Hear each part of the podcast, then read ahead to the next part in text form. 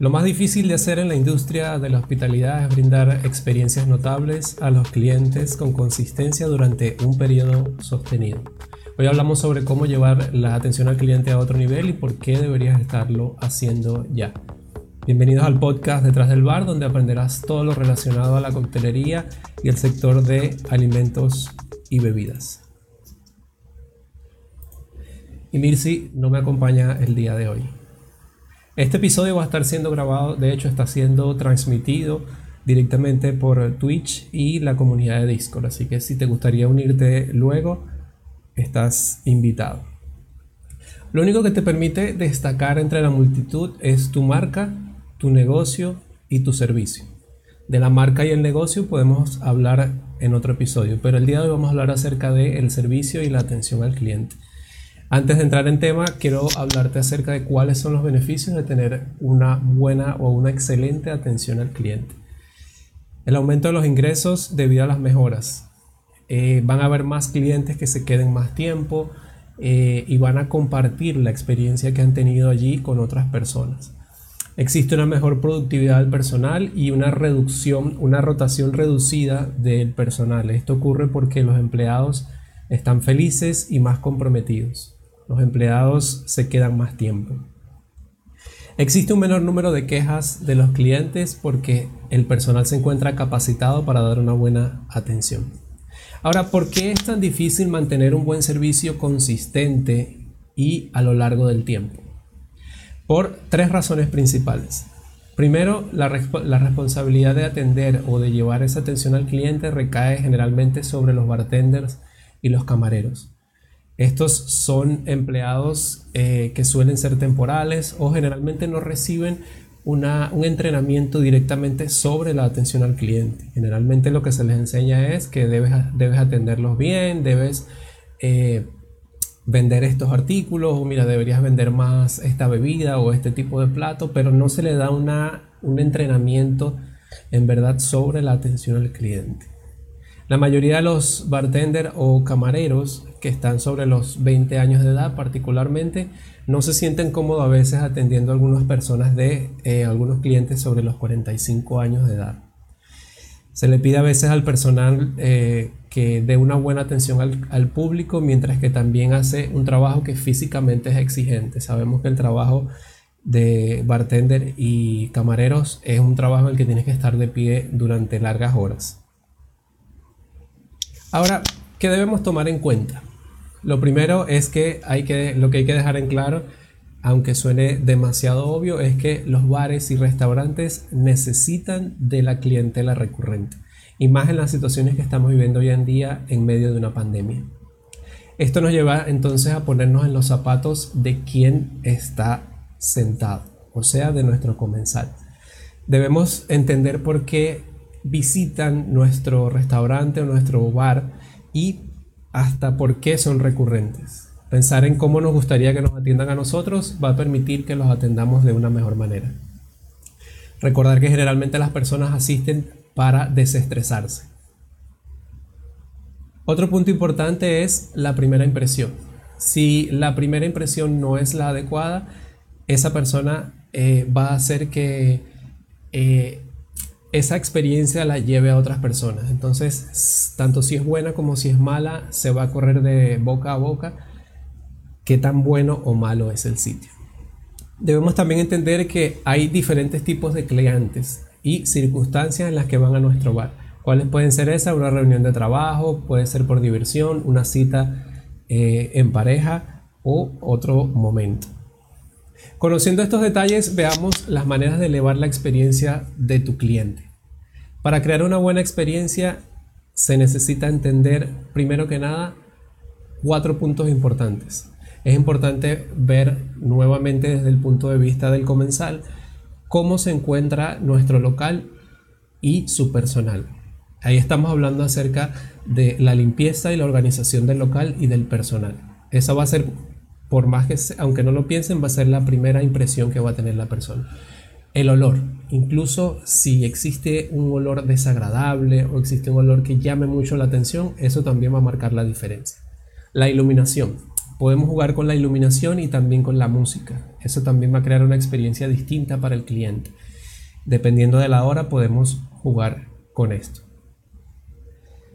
Otro punto importante también es tener un buen ciclo o un buen proceso de atención al cliente. Aquí llamamos el ciclo de atención al cliente, simplemente es desde que el cliente llega hasta que el cliente se va. ¿Cómo debería ser esa atención desde la bienvenida hasta la despedida? Pues lo vamos a, a resaltar en varios puntos. Primero, obviamente, la bienvenida y sabemos que debe ser una bienvenida calurosa, una bienvenida alegre, aunque estemos muy full de trabajo o en rush el cliente esto no lo sabe. Si es un cliente nuevo necesita tener una buena bienvenida. Luego eh, debemos darle nuestras sugerencias o recomendaciones, pero siempre escuchando los gustos del cliente. Es importante analizar cómo le vendemos o cómo le ofrecemos el producto. ¿no? Siempre lo importante es venderle lo más caro. Verificar que todo esté bien con el cliente, estar atentos a ese comensal si necesita algo, no esperar que él tenga que levantar la mano para solicitar algo. Y aunque muchos no le pongan atención a esto, la despedida o el cierre es muy importante porque esto va a poder ser como un gancho, un enganche para que esa persona vuelva. Un hasta luego, vuelva pronto, gracias por venir. Siguen siendo parte de una buena experiencia en la atención al cliente. Ahora vamos a pasar algunos tips que te queremos dejar para mejorar también esa atención al cliente. Debe haber una atención cálida y amable. Sí, pero sin invadir el espacio de la persona. A veces queremos ser tan amables que se puede volver incómodo para el cliente. Entonces, lo importante es, yo voy a dar, mi atención, voy a atenderlo de la mejor manera, pero respetando el espacio de esa persona. Es bueno recordar los gustos y los nombres del cliente. A todos nos gusta que cuando llegamos a un sitio nos llamen por nuestro nombre o nos digan, les sirvo lo de siempre. Eso hace que nos sintamos como en casa. El otro punto es que la actitud es contagiosa.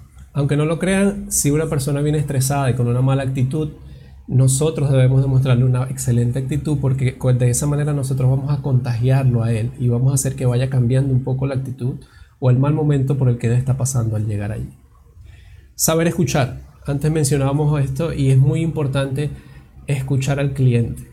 A veces eh, en el bar me pasaba que las personas te preguntaban, eh, mira, yo quiero que me des lo que más sale.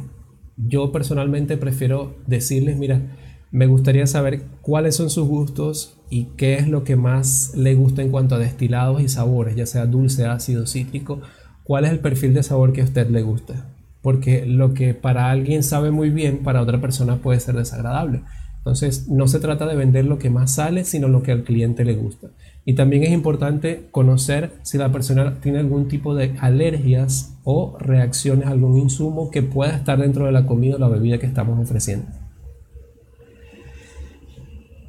Y por último, si tú quieres llevar la experiencia de tu comensal a uno de clase mundial, te dejo algunos trucos de Ana Sebastian, quien es del bar Artesian de Londres, por cierto, uno de los 50 mejores bares del mundo. Ella recomienda crear una guía por escrito paso a paso de cómo sería una secuencia perfecta de atención en tu establecimiento. ¿Qué significa esto? Crear un manual donde tú vas a colocar todos los pasos que incluyen desde que la persona llega hasta que se va. ¿Qué vamos a agregar allí? Primero, el tiempo de espera desde que se le da la bienvenida hasta que se sienta.